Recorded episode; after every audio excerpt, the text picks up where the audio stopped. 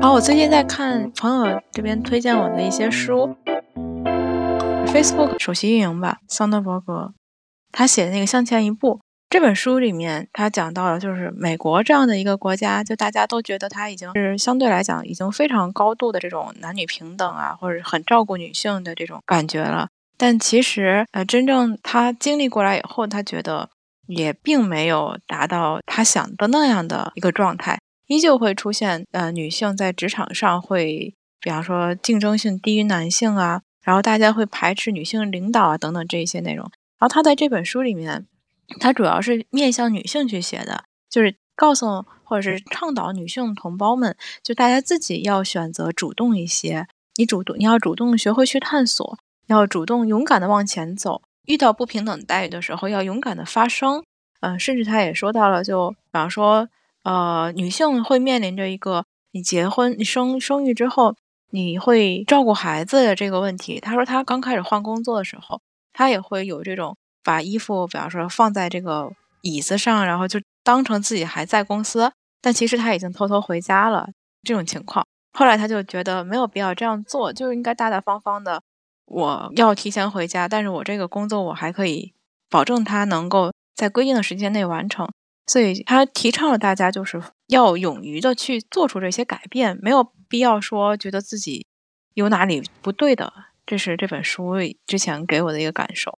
然后这本书之后的我在看的这本就是叫做《奴隶社会》的那个账号的创始人李一诺写的这本《力量从哪里来》。然后他这本书里面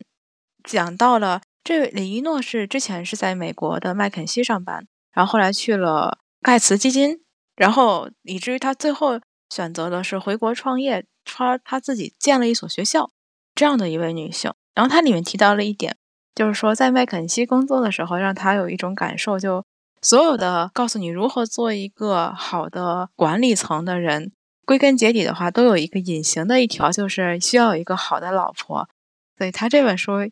也是写到了多的这种女性一些特殊性，比方说做妈妈的阶段。还有就是做妻子的阶段，啊，这些内容让我感觉啊，原来这种情况，无论是你是一个呃工薪阶层也好，或者是你是一个你未来可能会成为一个公司的管理层也好，无论是在哪一层，你都会去经历的。只要是你选择了回归，就是选择了这个女女性要去做的一些，比方说结婚啊，还有生育啊这些，你都一定会去经历的这些内容。这两本书是。给我的一个不同的一个感受吧，我也好像说乱了，嗯，但是我觉得可以从你这两本书里面去分出来两个话题啊。第一个，你刚才提到，我接着你提到那个向前一步，我有留意到他说的，呃，我们要勇于去说出来。然后这个也是，嗯，咱们前段时间在聊的时候，我我说我对于就是上野老师这本书里面他提到的一个现象印象比较深的。哦我们先说一下对那个拉，就是对这个骚扰这一类的这种态度啊。呃，其实这个事情挺有意思的。首先，我们说，呃，在职场或者是在学校的这种情况下，如果遇到这种情况，一个是比方我们开学典礼上，还有就是公司进公司的时候，都会有相关的这种教育宣传。刚进学校的时候，学校会给我们发那个防狼警报，那挂在身上一摁，丢丢丢的那个东西。嗯，公司里面也是，刚进公司他就会给你讲这个 seku 哈拉呀，还有就是我们叫什么性骚扰，还有职帕瓦哈拉就职场骚扰，他会先给你讲什么情况就可以定义为这种 seku 哈拉，什么情况就可以定义为这个帕瓦哈拉，就他会先给大家一个概念。我觉得这个其实挺好的，因为有的时候我们自己是分不清这种行为是否可以算为骚扰性。我觉得首先啊，就这个行为是否算为骚扰这一点，每个人可能。感受是不一样的。我有以前我会觉得，你要是言语之中给我那种暗示，这个我就觉得很很暧昧，我就不知道算这个东西算不算。但是在得到这些教育内容以后，就认识哦，这种话语的话已经触碰到了这个边界线了。那这种行为的话，其实就可以列为 seku 哈拉。而且公司这边来讲的话，如果你出现了这个问题的话，你就可以往上去反馈。然后你反馈那个地方，有的公司是它本身是有这样的机构。联合，就肯定不是向公司上级反映，是向公司外的一个部门反映，有一个这样的一个单独的这么一个搜当的一个地方。对，其实我是觉得他们这些措施也好，这些法律条文也好，其实一定是也经过了那个争取才才能得到的一个结果。是的，是的，是的。但这本书里面他却提到了一个现象，就是好像有一个女生在抱怨说，嗯，都是因为现在这种。限制太多，反而就是有一些人他会比较的小心翼翼。然后这两位老师听到了以后就很生气嘛，他们就说：“你知道如果不限制他们，你会怎么样吗？你会被摸屁股，你会被摸胸啊！”然后就在那个书里面写到了，确实有一些人就是以前也那个电视上或者新闻上也报道过嘛，他是为了就是想要获取钱财。那我觉得也不能因为这样的一个简单的原因，你就。你就说好像限制让他们觉得小心翼翼了，我真是觉得他们越小心翼翼越好啊。这东西就是两面性的，我觉得任何的一个事情，它肯定都是两面都会有的，好的一面会有，那么负面的问题也会出现。你比方说，咱们在电车里面经常会看到那个痴汉的那个海报什么的，就是遇到这种情况的时候，一定要大声说出来，或者是要跟电车员去反映，对吧？就这种有有很多的时候，你就会发现，就日本这边也会出现。被冤枉的这种痴汉，是打引号的痴汉，就他本身什么都没有做，但是就是因为太挤了，不小心碰了一下，但是那个女生就会说她就是他。基本上这种情况的话，只要女生这么举报，那个男男的一定会被当成那个痴汉，就请下车，然后就去教育一下啊之类的，甚至可能还会影响 影响他的工作问题等等，可能会有的。那这个东西就是我刚才说的两面性的，没办法，你就一定会出现这种情况。你不能说这个女生过于敏感了或者怎样的。所以现在日本的那个车辆，它会有一个女性专用车，在早高峰的时候，这个女性专用车是只限女性才可以使用的。如果比方说你你自己作为女性，你对这个东西非常的敏感，那你就选择这个车。那男性的话，他不会进到这个里面去。但是我就是觉得，我们不能太过这怎么讲？我觉得那个女生就你不能太过同情心泛滥，好吗？你就不能因为 因为就是有人会被诬陷，你就去否定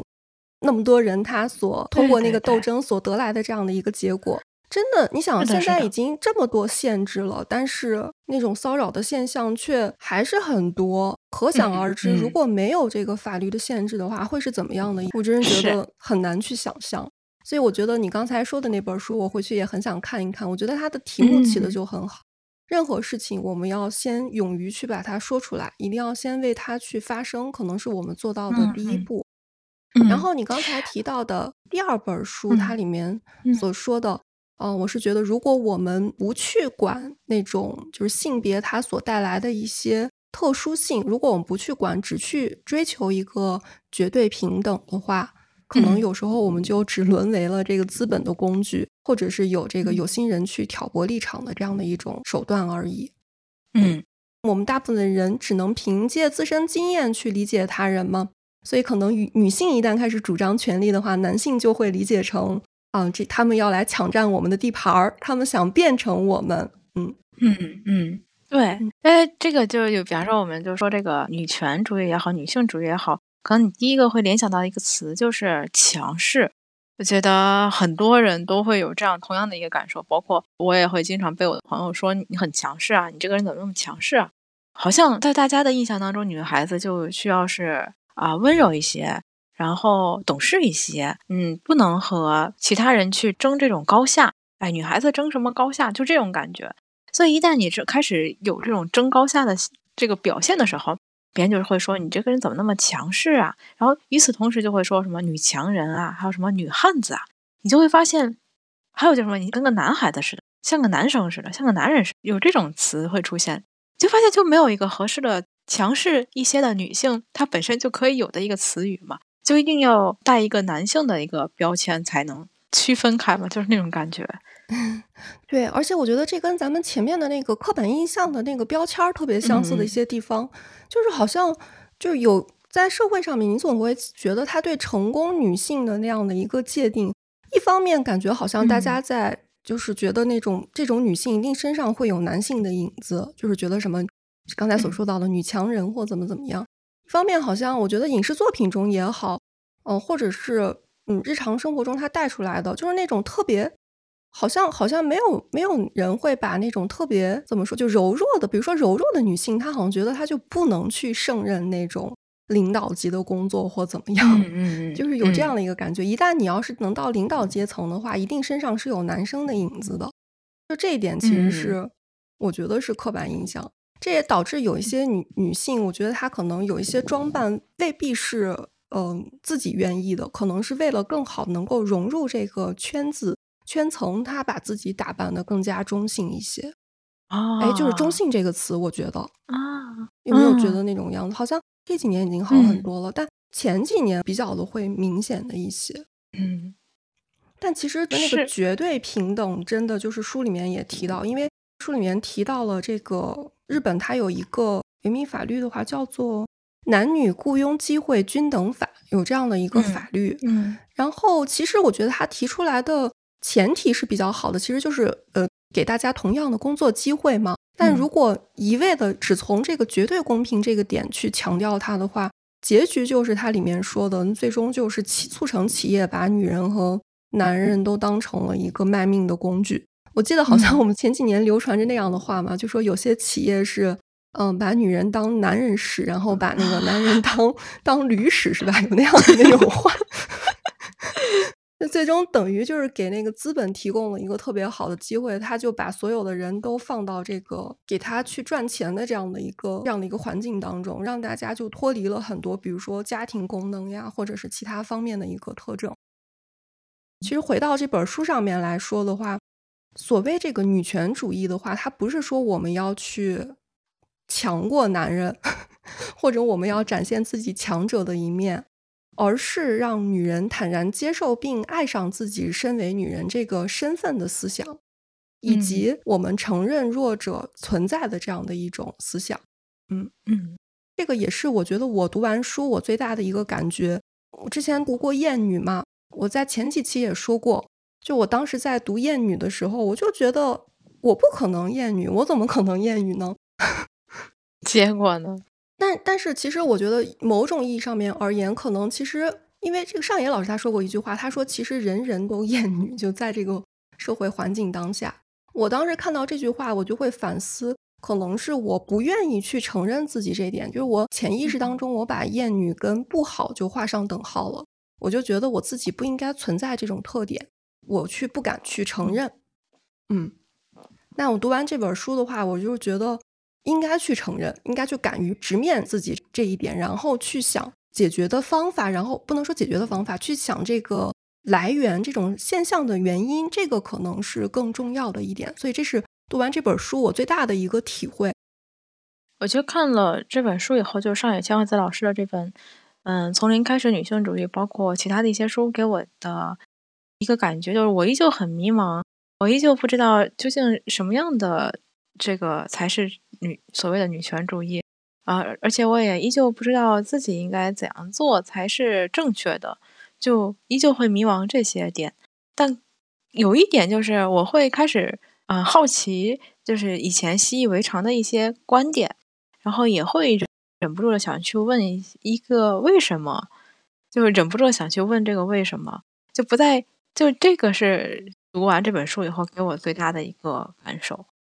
所以，如果我们回到今天一开始直播的时候，嗯，小学你问我的那个问题，你是一个女权主义者吗？我现在的回答就是我不知道，因为我还没有办法完整的理解什么是女权主义这个词，所以我没有办法回答你我是不是一个女权主义者。但如果你想就这个话题跟我一起好好聊一聊的话，我还是很愿意跟你聊一聊这个话题的。我觉得，如果现在有人这么问我的话，我的回答就是这样的。